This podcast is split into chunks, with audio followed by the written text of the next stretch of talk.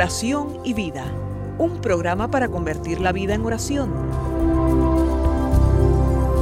Hay un dicho entre nosotros que dice así, dime cómo rezas y te diré cómo vives. Dime cómo vives y te diré cómo rezas. Porque mostrándome cómo rezas, aprenderé a descubrir el Dios que vives y mostrándome cómo vives, aprenderé a creer en el Dios al que rezas. Oración y vida, una oportunidad para rezar juntos los unos por los otros. Que nuestra vida habla de la oración y la oración habla de nuestra vida.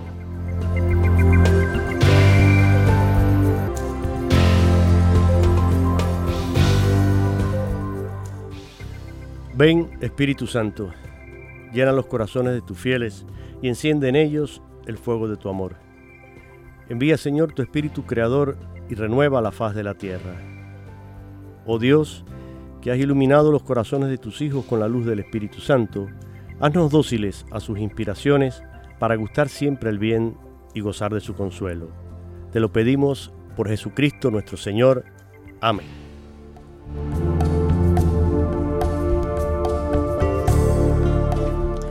Mis queridos amigos y hermanos en Cristo, una vez más, desde el estudio 3 de Radio Católica Mundial en la ciudad de Birmingham, Alabama, les saluda Jorge Graña, dándoles la más cordial bienvenida a una nueva edición del programa Oración y Vida. Y hoy quisiera que de manera especial prestaran atención a estos invitados que me acompañan hoy en vivo aquí en el estudio. Un matrimonio misionero que lleva 25 años trabajando en las misiones en el Perú. Es un matrimonio francés que quiere compartir con nosotros hoy su experiencia, sus vivencias, lo que ha significado en su vida como familia el decirle sí a este llamado misionero y seguir a Jesús en este camino difícil muchas veces, pero lleno de alegría, lleno de esperanza. Son realmente dos personas que nos pueden enriquecer, sobre todo en este momento en el que vivimos tiempos tan difíciles. Tengo la alegría de que me acompañen aquí en el estudio el señor Philippe Bordeaux y su esposa Sabine. Y yo quiero, sin más preámbulo, darles a ustedes las gracias por aceptar esta invitación.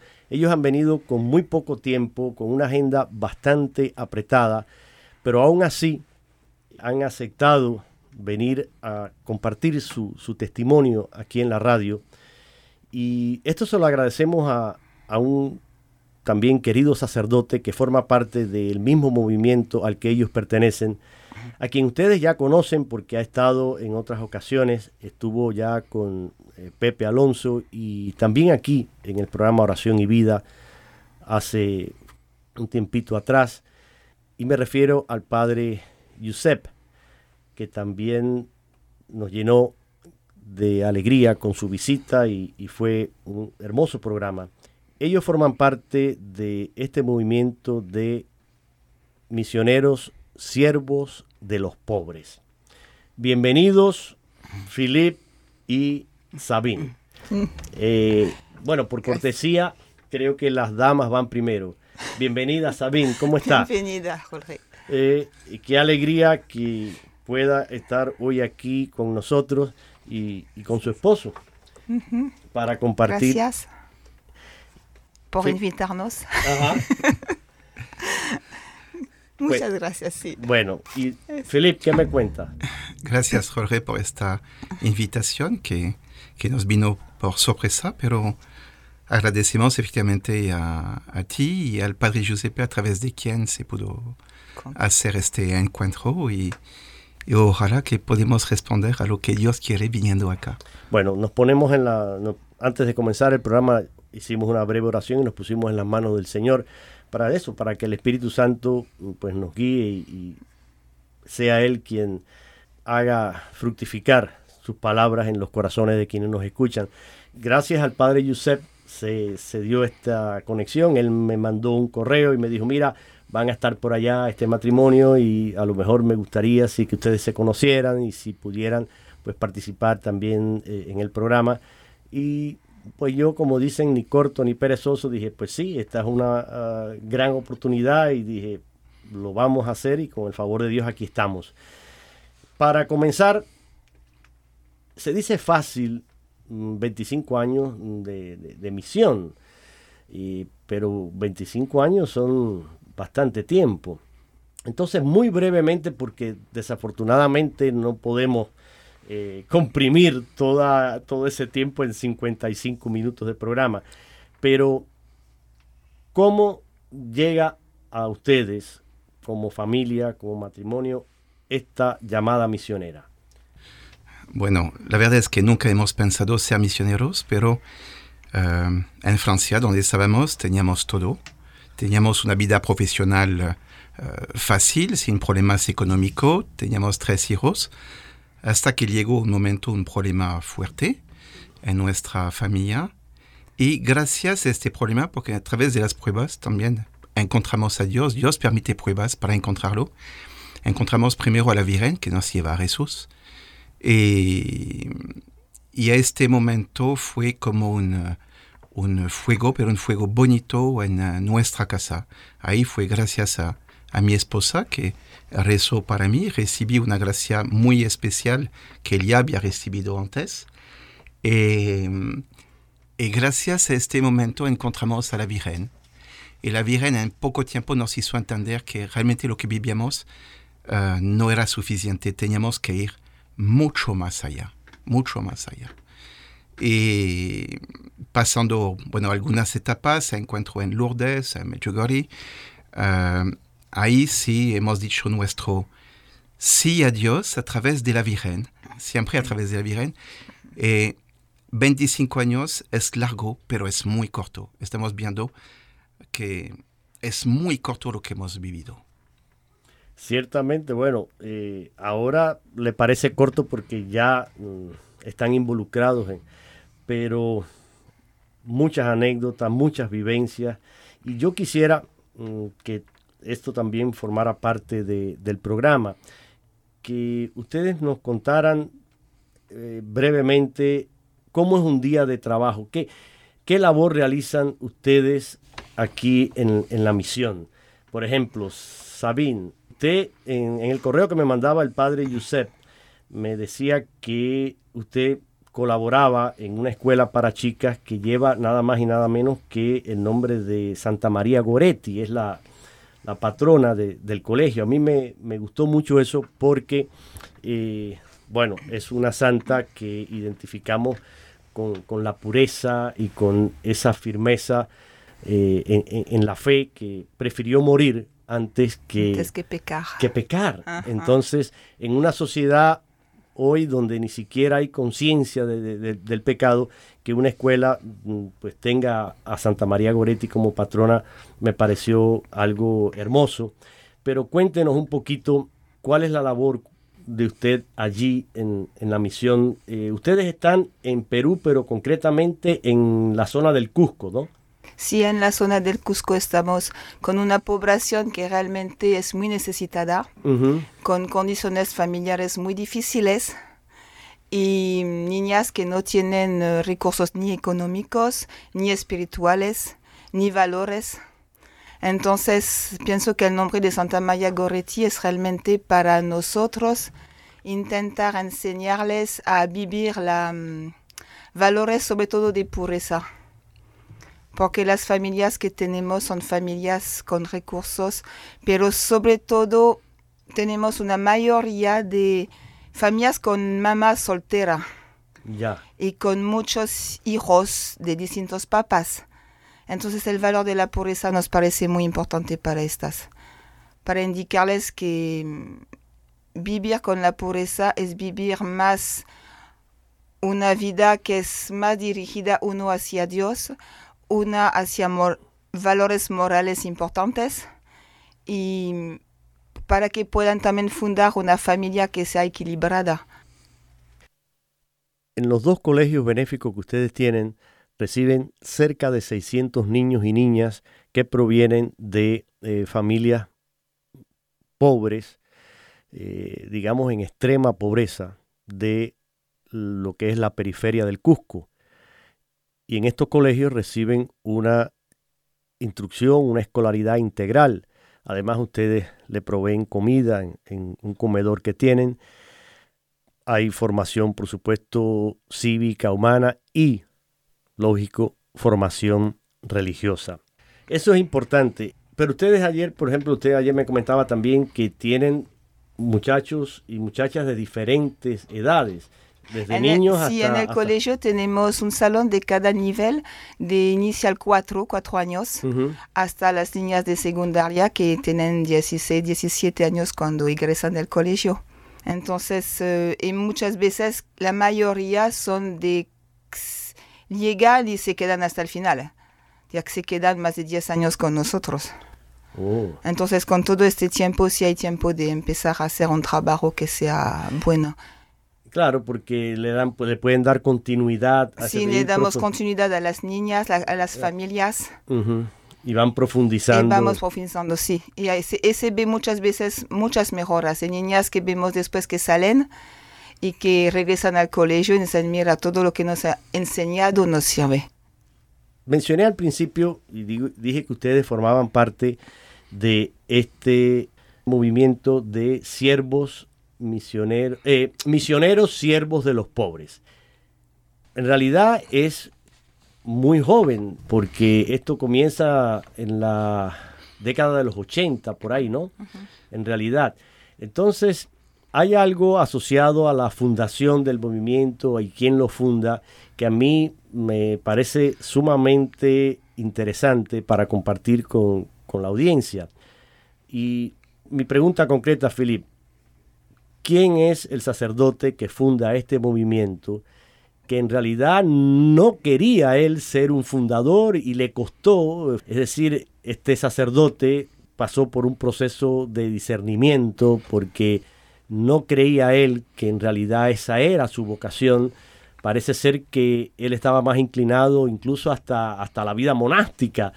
Y sin embargo, suceden acontecimientos en su vida que le hacen descubrir, pues sí, parece que el llamado de Dios para mí es fundar aquí.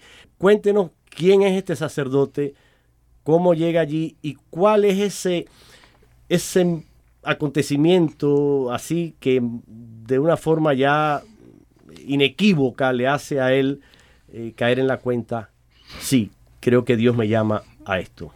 Bien, este sacerdote es el Padre Giovanni Salerno es un sacerdote italiano que llegó en el Perú, en el Apurima, que era la, región la más pobre de todo el Perú, y la, más difícil porque ahí nació el terrorismo y ha visto cosas muy difíciles, pero él había pedido por su primera comunión de ser sacerdote médico misionero y es sacerdote médico misionero.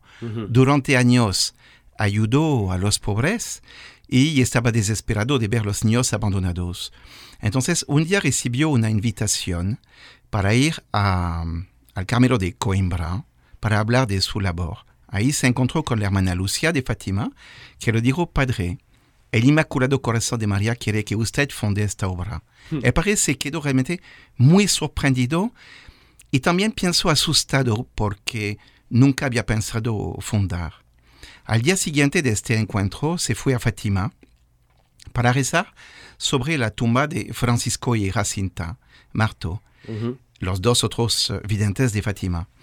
Y ahí se encontró, yo digo siempre, con otra mujer terrible después de la hermana Lucia. Se encontró con la Madre Teresa de Calcuta, con quien rezó el rosario. Y él pidió a la Madre Teresa eh, lo dijo, pero préstame de, de, sus hermanas para atender a los niños en Cusco. Y la Madre Teresa lo dijo, no, tú vas a tener tus propias hermanas. Entonces se podía decir, ya se termina la historia. No, fue el inicio de una muy grande amistad entre la Madre Teresa y el Padre Giovanni hasta, hasta su muerte. Y me recuerdo muy bien que el día de que falleció la Madre Teresa y hemos tenido la gracia, Sabino, de estar con el Padre Giovanni. Y él nos contó que todas las normas, las reglas internas que escribía, escribía un borrador, lo enviaba a la Madre Teresa, que hacía su corrección, y lo devolvía al Padre Giovanni. Y realmente ha sido una grande amistad y es por eso que estamos muy cerca de las, nuestra obra, muy cerca de, de las Madres de Calcuta. Sumamente eh, interesante, ¿no? Eh, y cómo la providencia va eh, armando todo y va permitiendo que las cosas se vayan acomodando. Y creo que fue pues muy providencial ese encuentro de la Madre Teresa con, el Padre Giovanni. Eh, ese fue ya el, toque final, el empujón final que él necesitaba para eh, decidirse a, hacer esta fundación, ¿no? Sí, el futuro lo dio razón, porque actualmente en la misión, en los misioneros siervos de los pobres, hay tres ramas. Una rama masculina con los sacerdotes y los hermanos, y una rama femenina con casi un ciento de hermanas. Entonces la Madre Teresa tenía totalmente razón y una rama laical, sí. O sea que tienen sacerdotes, eh, hermanas religiosas y además laicos. Laicos consagrados. Consagrados, sí. sí, sí, que forman parte de... En este momento mm, están, eh, además de en Perú, en algún otro lugar. Sí, los... Eh, los padres han abierto una misión al pedido del obispo de Cienfuegos en Cuba. En Cuba, sí. Ahí actualmente tenemos tres sacerdotes en Cuba. También, disculpa la pronunciación, en Guadalajara tenemos... no, muy bien, Guadalajara. Ah, tenemos... Ah, Guadalajara, México. Porque, México, sí, México. porque hay un... Eso a mí me... Yo, no, yo siempre que oía Guadalajara, pues lo asociaba a México. Hay un Guadalajara en España. Pero no, no lo sabía, pero México, es en México. México. Ahí tenemos una familia misionera, eh, Guillermo y Francisca, y tenemos eh, un grupo de hermanas que hace casi dos años ahora empezando una misión. Y tenemos una casa en España que es eh, cerca de Toledo, en Arofrín, donde nuestros seminaristas viven, rezan y estudian en el seminario de Toledo. Y en el Perú mismo hemos tenido que abrir también otra misión aparte de Cusco en Hilo, al pedido del obispo de Hilo. Entonces va creciendo en la providencia de Dios. En, el día a día, allí en, la misión, ¿cuál es el trabajo que usted realiza dentro de la, de la misión como misionero allí? Eh, ¿Qué es la labor concreta suya, Filipe? Ya, entonces la, la, labor concreta mía, al pedido del padre, me encargo de la parte uh, administrativa, económica de, de la obra por el Perú. Entonces es un, es un diario que sí es uh, económico con los colaboradores, con la... Y es una misión delicada que me ha confiado. Entonces, tengo contacto constantemente con las tres ramas que intento de apoyar a, mi manera. Claro. Bueno, eh, hay que aclarar, eh, Philip, que mm, esto va muy acorde también a lo que usted estudió como profesional, porque eh, usted estudió en Francia, ¿verdad? Sí. Estudié en la, Universidad de Bordeaux, estudié Derecho y Administración de Empresas. Y Administración de Claro. Sí, sí. Y trabajé en, el Banco Seguro, entonces conocía el mundo de las finanzas. Claro, entonces, por, pues hoy está poniendo al servicio de la misión esos talentos y esos estudios que, que lo prepararon. Y quizás en aquellos años ni, ni idea tenía usted de que esto le iba a servir para una misión como esta, pero así son las cosas que del Señor, ¿no? Nos sorprende y, va obrando misteriosamente en la vida de cada uno de nosotros. Ah, algo que también creo que es necesario que conozcamos, y usted me lo comentaba, me dice que ustedes viven completamente de la providencia, es decir, mm, ustedes no, no reciben directamente una ayuda monetaria así de, ninguna organización ni de... No. Entonces, eh, es la voluntad del, del, padre Giovanni y del padre Álvaro, nuestro superior actual general, uh, de no recibir uh, ningún dinero de, de gobierno, de quien sea, de organización internacional, porque hay siempre el susto de recibir un dinero de de lugares que están en contra de, las, de la iglesia misma. Claro. Nosotros uh, estamos por la familia, estamos por la vida y, y, cuidamos muchísimo, no queremos malograr el carisma que tenemos, que es una, una joya que hemos recibido. Entonces, de ninguna manera no recibimos, vivimos de la providencia de Dios. Pero también eh, ustedes tienen allí porque tienen eh, dentro de la formación que le dan a los eh, muchachos que reciben, que hablábamos mm, anoche comentando un poquito, y ustedes y salió la palabra formación integral, porque es no solamente una formación, digamos, intelectual, eh, en las materias normales que, estudia cualquier estudiante, cualquier joven que va a una escuela, pero también ustedes tienen como mm, formación para oficios, me comentaba que le enseñan, por ejemplo, eh, cocina, le enseñan... Sí. Tenemos una... Y ustedes se autoabastecen un poco también con las cosas que producen. ¿Cómo es esto? Sí. Uh, calculamos que más o menos recibimos uh, cerca de mil niños diariamente entre los colegios y las misiones. Entonces pienso que el 65% de, de, lo que damos de comer a los niños y a 200 adultos más, uh, que es un mínimo, nosotros mismos lo producimos. Entonces, vivir de la providencia no es sentarse en un rincón y pedir limosna. No, no es eso, no es. Pero uh, es aprovechar de los dones que nos da el Señor. Entonces, los niños que llegan a nosotros, primero, como decía Sabine, mi esposa, la um, estudian de inicial hasta quinto de secundaria y además reciben una formación técnica por los de secundaria. Si hablo de la parte de los varones, es uh, agropecuario, panadería, pastelería, cocina, carpintería, tallado.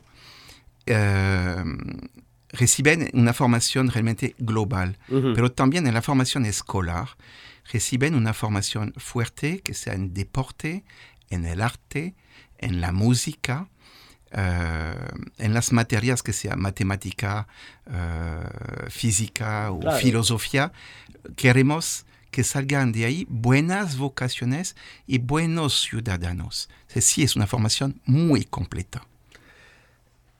Eso me parece mm, fundamental y sobre todo, pues, mm, para la situación actual que estamos viviendo, porque la familia sigue siendo y lo será siempre esa célula básica de toda sociedad y, y también pues de la iglesia. O sea, aquí hay un, un, obispo que ahora es el, ya está, bueno, eh, era obispo emérito de la diócesis, ya murió, pero Monseñor Foley, él decía una frase refiriéndose siempre a la, a la iglesia, a mí me gustaba mucho, él decía, la iglesia es familia de familias.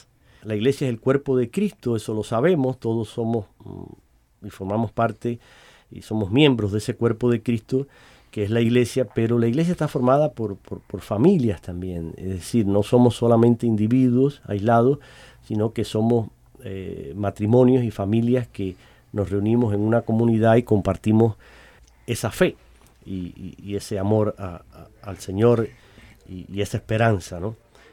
Y algo que, me llamó también pues la atención anoche eh, que ustedes comentaban y usted lo decía es que se trata de el movimiento es mm, de familia pero son matrimonios y los hijos claro forman parte de la familia pero no necesariamente eh, los hijos tienen que integrarse eh, están forzados a, formar parte de la misión, sino que crecen dentro, pero cada uno es libre también después de optar por su propio camino, por su propia vocación. Yo creo que eh, Sabine puede eh, comentar un poquito eh, sobre esto, ¿verdad? Sí, vivimos nosotros la, rama laical en familias de distintos países, de origen totalmente distintas. Sí, usted me mencionó varios anoche. Sí, justamente había, hay húngaros, peruanos, tenemos... Em, mexicanos, mexicanos, franceses, colombianos. Son, y de vez en cuando hay otros que vienen que se van de otros países. Entonces, el padre Giovanni siempre dijo, la primera comunidad es la familia. Entonces nos deja a cada uno una independencia, ya que cada familia tiene su casita, con sus costumbres, su manera de vivir. Y vivimos en fraternidad. Esa era la en el mismo lugar vivimos en fraternidad, ya que vivimos la, la fraternal de manera juntos, sí, como dice el Evangelio, pero cada uno guarda su identidad. Ya. Y trabajamos juntos, ya que los hombres van a trabajar con los sacerdotes y los hermanos, y las mujeres vamos a trabajar con a, acompañar a las hermanas, ya que es un trabajo a la vez que es, um, ¿cómo decir? que es muy, muy de amistad. Sí. Porque nos llevamos realmente bien con los unos y con los otros. Pero siempre el padre Giovanni dio mucha importancia de tener los hombres de un lado y las mujeres de otro. Nunca quiso juntar todo. Pero nosotros, laicos matrimonios, somos justamente la unión de los dos. Entonces tenemos este papel de, juntar los dos, eh, las dos ramas masculina y femenina y en el mundo, en la parte del mundo. Yo tengo aquí un audio que quisiera compartir con ustedes. A ver qué, qué piensan. Y es muy corto, termina con una pregunta. Y esa es la pregunta que quiero que ustedes hoy me contesten aquí en el, en el programa. Vamos a escucharlo. La familia, el matrimonio, nunca fue tan atacado como ahora. Atacado directamente o atacado de hecho. Puede ser que me equivoque, pero que la familia está golpeada y a la familia se la golpea y a la familia se la bastardea como, bueno, sí, es una manera más de asociación, pero se puede llamar familia a todo, ¿no? Además, cuánta familia herida, cuánto matrimonio deshecho, cuánto relativismo en la concepción del sacramento del matrimonio. Una crisis de la familia, crisis porque le pegan de todos lados y queda muy herida. ¿Qué, podemos hacer? ¿Qué podemos hacer? Era un poco más largo, yo simplemente he puesto este pequeño fragmento.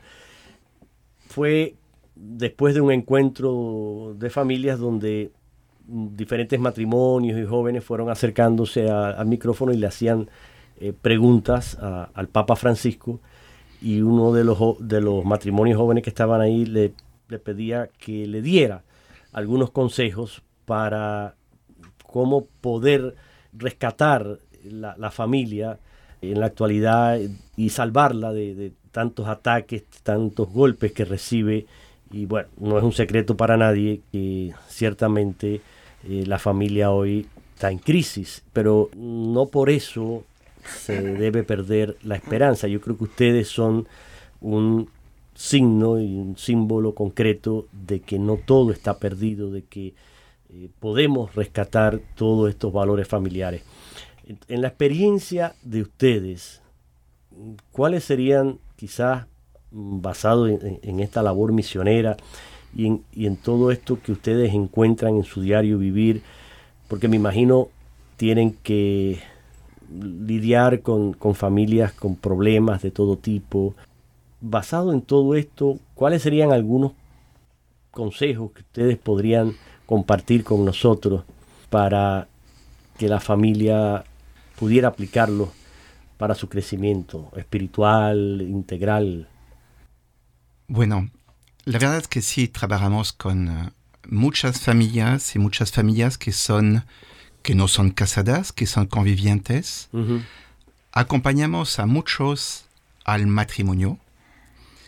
Y creo que personalmente el punto clave, clave, clave es el sacramento de matrimonio. Este sacramento nosotros mismos lo descubrimos, descubrimos la gracia increíble de este sacramento que siempre tenemos una imagen que el día del matrimonio la gente se casa y recibe como por Navidad un paquete que pone debajo del árbol de Navidad, pero que nunca abre. En realidad en el matrimonio son tres personas que se casan. El esposo, la esposa y, Jesús. Entonces el matrimonio, como decía un amigo sacerdote, es un misterio. Hay que entrar adentro. Cerrando los ojos pero hay que pedir a Jesús su ayuda, hay que pedir que actúe en nosotros el sacramento del matrimonio. El sacramento vive, no es una, uh, ¿cómo decir? No es una ficción. Vive, es una persona. Yo digo la, la palabra a mi esposa. Uh -huh. uh, que, sí, que Jesús está realmente presente pero cuando escucho esto, pienso a todos los cursos que damos en la, con las, las niñas mayores, las chicas mayores uh -huh. del, del, colegio sobre todo, hablando porque realmente es una pregunta que ellas mismas hacen, las jóvenes, de preguntar, pero ¿cómo hacemos? Sí, claro. Es la, ¿cómo hacemos? Y lo que, hablando con nuestros propios hijos, ya que son ya bastante mayores, que me dicen, mamá, ¿qué es el matrimonio? ¿Cómo hacemos? Sí, primero pienso que es una voluntad de quedarse juntos, de amarse para toda la vida. Y si no hay esta voluntad inicial, casado o no casado, de quedarse toda la vida juntos y de construir algo, eh, ya no. Y vivimos en el mundo realmente que desecha todo. El mundo de desechar. Sí, tacho, tacho, tacho. Claro. Todo, todo va al tacho. Entonces va el celular al tacho como va la mujer al tacho. Sí, sí, sí, Entonces, todo lo eh, votan, eso es lo que todo- dice la- todo lo la- bota. La cultura del descarte, como dice el Papa, ¿no? Que todo se- Entonces, la primera voluntad es, quiero quedarme contigo toda la vida.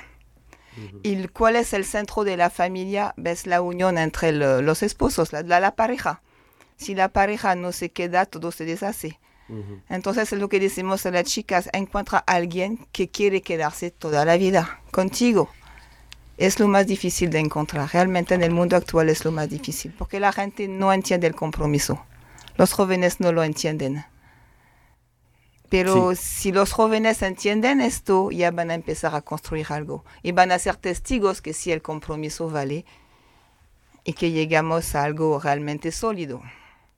Claro, y, y Philip apuntaba algo que es, eh, que es vital, sin eso no podemos eh, construir nada, y es la, el sacramento, ¿no? Es la, y, y- y lo decía muy bien, en el matrimonio no es solo el compromiso de dos, sino que cuando, cuando ya se formaliza eh, en, el, en el sacramento, Jesús interviene y, la gracia sacramental significa que la iglesia como testigo asiste, te apoya, pero además eh, tienes la garantía de que Jesús está a tu lado.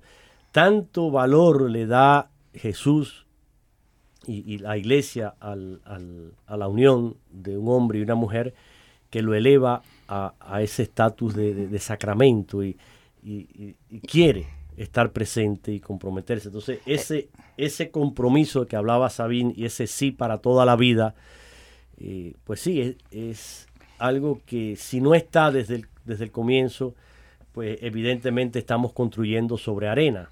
No hay una base. Sí. Entonces, mm, esto hay que realmente eh, entenderlo y orarlo, meditarlo.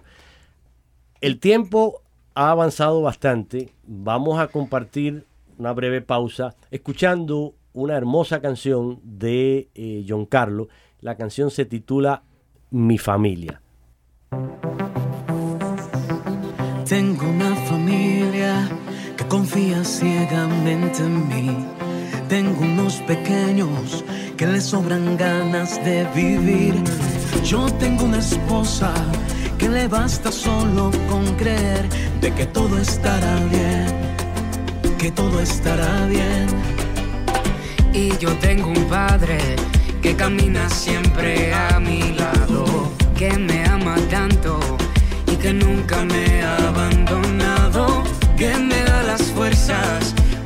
seguir avanzando, para lograr lo que quiero y así seguirle cantando. Que yo tengo un padre que nos ama tanto, cuida a mi familia, carga su brazo y de lo malo, él siempre me ha cuidado. Y yo tengo un padre que nos ama tanto, cuida a mi familia, no carga en su brazo y en la prueba no me ha desamparado.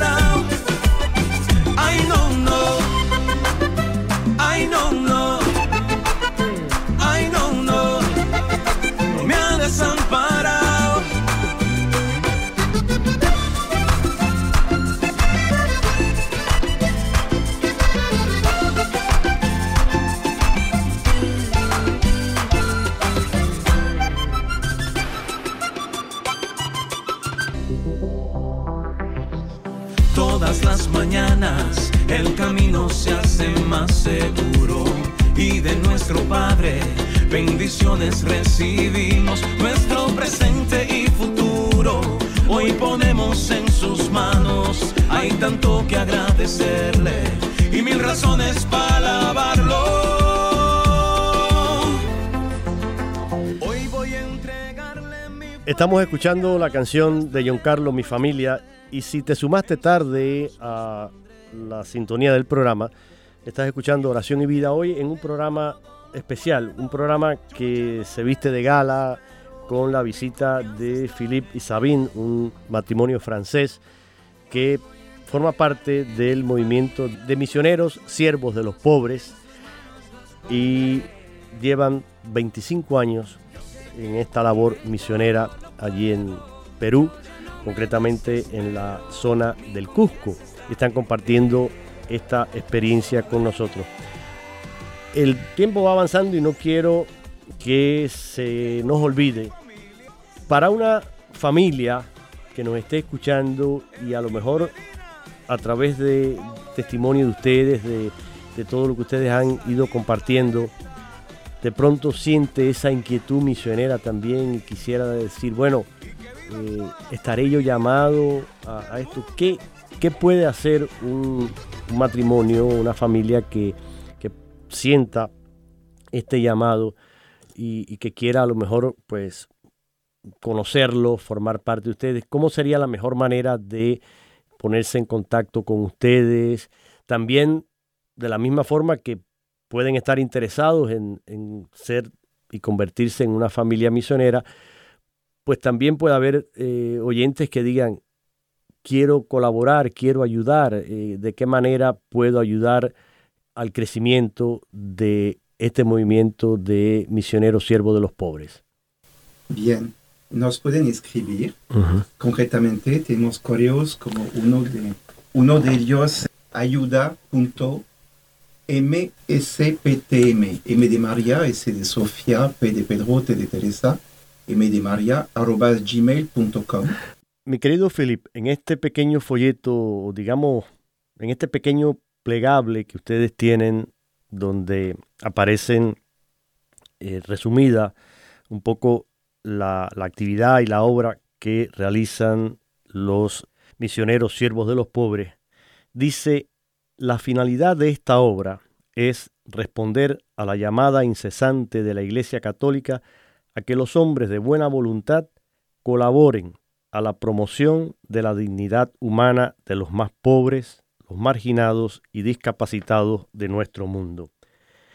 Y hay una hermosa frase de el fundador, el padre Giovanni Salerno, que dice: "El mejor método para eliminar la pobreza es enseñar un trabajo.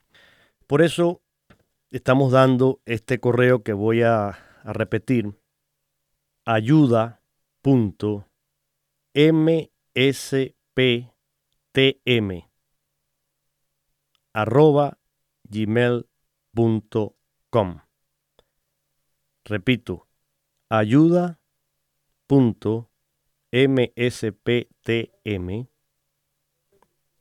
arroba gmail.com.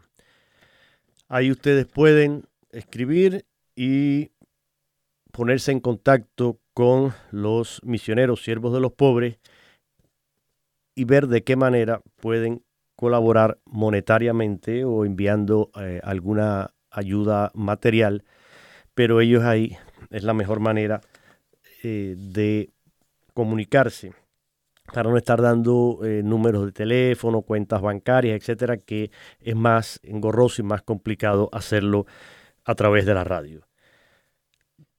Ustedes pueden escribirme también al, correo del programa, oración y vida arroba ewtn.com. Ustedes lo conocen, escriben a oración y vida arroba ewtn.com y yo les hago llegar a ellos eh, cualquier correo, cualquier información que ustedes necesiten. Repítame nada más una vez más, Filip, el, el correo de ayuda. Correo de ayuda. Ayuda, como la ayuda, punto m s p t m arrobas gmail.com. Perfecto. Entonces, cuando tú hablas de ayuda, sí, eh, pero lo que necesitamos hago una, una paréntesis rápidamente. Um, hemos dejado todo para encontrar el todo. El todo es Jesús. Entonces, eso no tiene precio. Seguir a Jesús realmente no. Es una alegría enorme, no significa que es siempre fácil, no. Es una alegría enorme. Y somos pocas manos. Actualmente en Cusco son seis familias. Pepe, Carola, los cofundadores de Matrimonio Cofundador en Lima, una familia en México apoyamos las tres ramas, pero somos pocos. Y sí se necesita de familias jóvenes comprometidas realmente para dar su vida, abrir su casa, su matrimonio a los más pobres. Usted lo ha dicho muy bien en esa frase. Eh, lo dejamos todo para adquirir todo. Es decir, y ese todo es el todo con mayúscula, es el todo que es eh, Jesús. Es anoche hablábamos y mencionábamos el Evangelio de la, de la perla preciosa, ¿no? que este hombre que va y vende eh, por comprar ese campo donde está esa perla, esa, y ese es el encuentro con Jesús. Otra cosa que quisiera también que ustedes mencionaran es la labor que realizan también con eh, niños con problemas, con dificultades.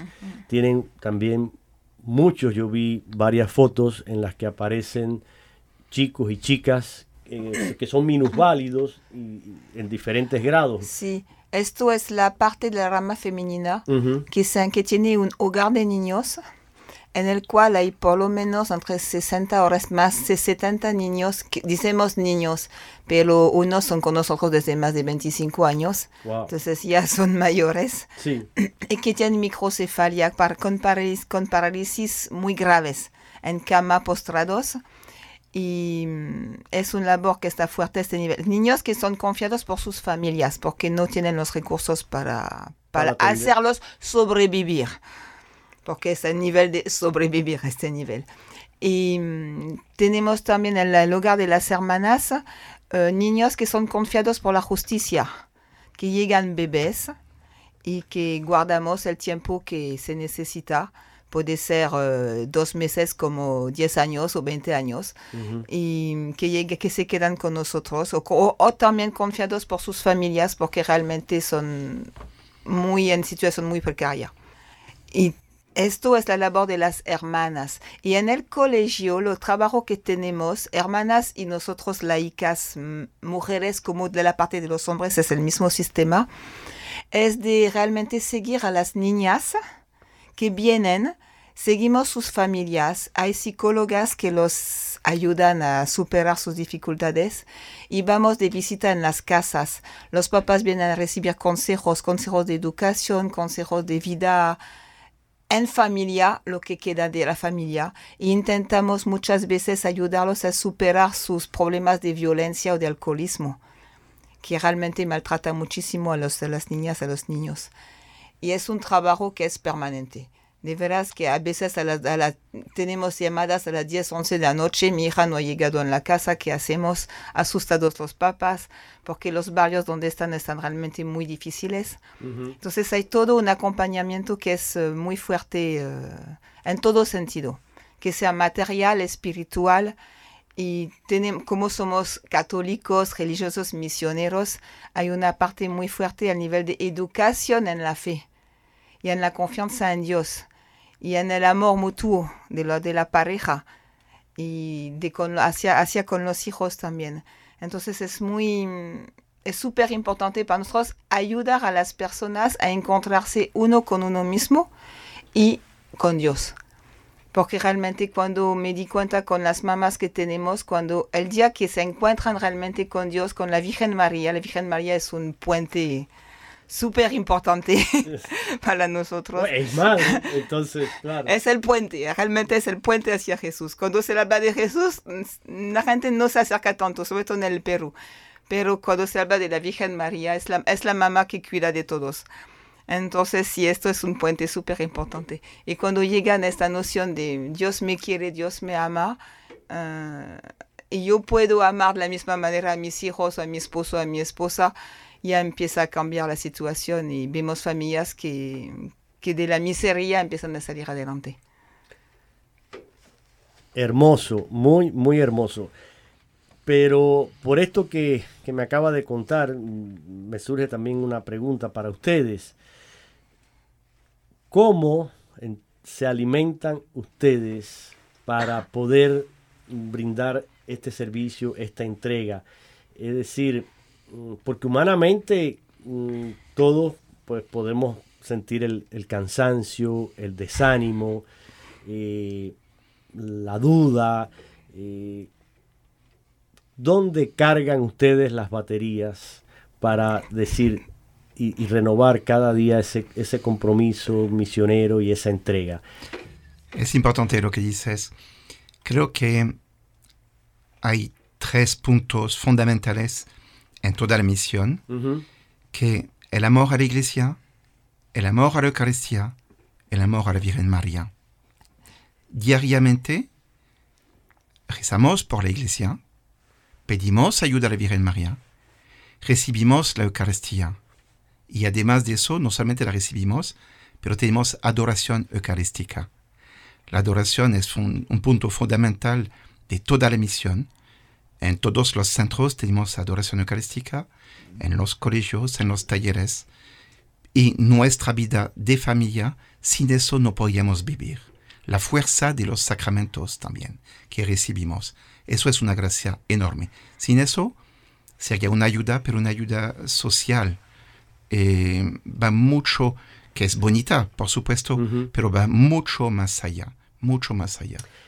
Ya estamos prácticamente en los minutos finales, quizás una anécdota, algo mm, bonito, algo eh, simpático, quizás que les haya ocurrido.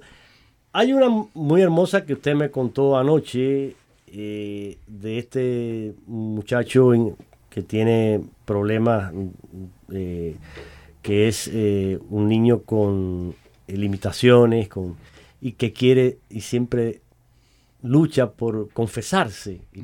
Eso me pareció tan hermoso. Sí, este eh, es mi, ¿cómo se dice? Es mi tocayo, eh, se llama Felipe. Se llama Felipe. Felipe eh, es uno de los grandes santos que tenemos en nuestros niños minusválidos. Felipe no, casi no puede hablar, se, se escucha realmente muy mal cuando habla, pero cuando tenemos un problema importante, pedimos la oración a Felipe y a otros también tenemos a Yesenia y a todos estos niños, estas joyas de Dios. Pero Felipe quiere confesarse. No sé exactamente qué cosa puede confesar. Es un santito sobre la tierra realmente. Eh, él quiere confesarse eh, y se va a confesar, comulga, va a la misa, va solito eh, a la capilla para rezar yo he tenido la gracia de estar a su lado, estábamos los dos en la capilla, frente al Santísimo, y yo vi a Felipe hablar a Jesús a su manera. Y para mí era evidente que había un, contacto directo con Dios. Sí, de la confesión también quiero decir, porque hay una parte que no hablamos mucho, son los sacerdotes. Sí. Y la parte de los sacerdotes, el movimiento es vital. Diría que las hermanas son... eh, hablamos mucho las hermanas porque tienen la- el corazón, que son los niños eh, realmente enfermos. Pero sin los sacerdotes no podríamos hacer nada. Y Ellos son los eh, que- ellos son, eh, son realmente los que nos llevan adelante. Es nuestra clave. Uno van a, van, a, van a hacer las misiones, sí, pero para nosotros la vida del propio movimiento adentro, sin ellos no podríamos hacer nada. Claro, es- ustedes Es, tienen ah, la misa diaria, por ejemplo. Sí. Y si no Escuchamos tienen la un misa, la confesión, todo esto. Y realmente la confesión es un sacramento que olvidamos muchísimo ahora. Pensamos en la Eucaristía con Jesús, pero nos olvidamos que Dios es misericordia. Y son ellos que son los transmitores de esta misericordia, justamente. Y a mí, me, cuando veo una mamá que me viene a ver en el colegio, que me cuenta, ah, me estaba muy arrepentida confesándome, y me encontré con una persona al frente de mí y que me, con pelo largo, que me miraba con mucha dulzura. Me quedo, no era el sacerdote, era Jesús. Realmente la señora había visto, con su pobreza, Ajá. había visto a Jesús en el sacramento, en el, en el sacramento. Por eso que cada sacramento es, es Jesús mismo que se hace presente por el medio de los, de los sacerdotes. Sí, les Y los sí. necesitamos sí o sí. Es... eh, Claro, claro, claro, claro. Eh, ellos son los, claro, el- los que hacen posible que la vida sacramental esté presente eh, y sea el, el centro y el corazón también de, de la Es la misión. intuición del padre Giovanni de fundar, fundó con una familia, Pepe y Carola, cofundadores, las hermanas, y es completo. Tenemos todas las ramas de la iglesia presentes con nosotros. Y como dice Sabine, si es verdad, sin los sacerdotes, no podríamos avanzar, es imposible. La fuerza de los, la gracia de los sacramentos es increíble. Perfecto. Pues mm, desafortunadamente, como les había dicho, 55 minutos parecen una eternidad cuando uno los dice así, pero resultan nada para eh, contar una vida tan rica, tan llena de experiencias. Y de verdad yo les agradezco de corazón en nombre mío y, de todos nuestros radioescuchas que hayan compartido con nosotros su vida, eh, su misión y lo que puedo asegurarles de parte nuestra es que les acompañamos con nuestra oración. Que cuenten siempre con nuestra oración para que esta obra siga fructificando, siga creciendo y siga produciendo abundantes frutos allí en Perú y en el mundo entero. Eh, les doy un minuto a cada uno para que den una- un mensaje final, una frase final con la que nos podamos quedar. Recuerden a todos ustedes tener presente a este hermoso eh, movimiento de misioneros siervos de los pobres. Una frase. eh, Una frase, ya. Entonces, para las familias que no tengan miedo, que Dios se preocupa de sus hijos y que la, somos misioneros, el nombre parece grande, pero todos en nuestra familia podemos ser misioneros con nuestros propios hijos. es verdad. Y eso es otro. Siempre van saliendo cosas. Ahora podríamos hacer otra, o- otro programa cómo ser misionero con la propia familia. Exactamente. Pero- Ama- aman a Dios, confían en Él Exacto. y de hecho van a ser misioneros con sus hijos. Ok. Philip, una. completo sí lo que dice Sabine. Eh, para mí Dios, más que padre, es mi papá. Y si es nuestro papá de cada uno, que no tengan miedo. Como papá, vivimos, nos da lo que necesitamos al buen momento. Siempre no tengan miedo. Pueden venir con nosotros, pueden, por favor, rezar por nosotros, pero díganse bien, Dios es mi papá. cerramos el programa ya con, con esta, ustedes los dos lo han dicho, es precisamente la frase con la que el querido y recordado Papa San Juan Pablo II comenzó su pontificado. No tengan miedo, abran las puertas a Cristo. Gracias Filip, gracias Sabine, Dios les bendiga y a todos ustedes, queridos amigos y hermanos en Cristo, les espero con el favor de Dios la próxima semana.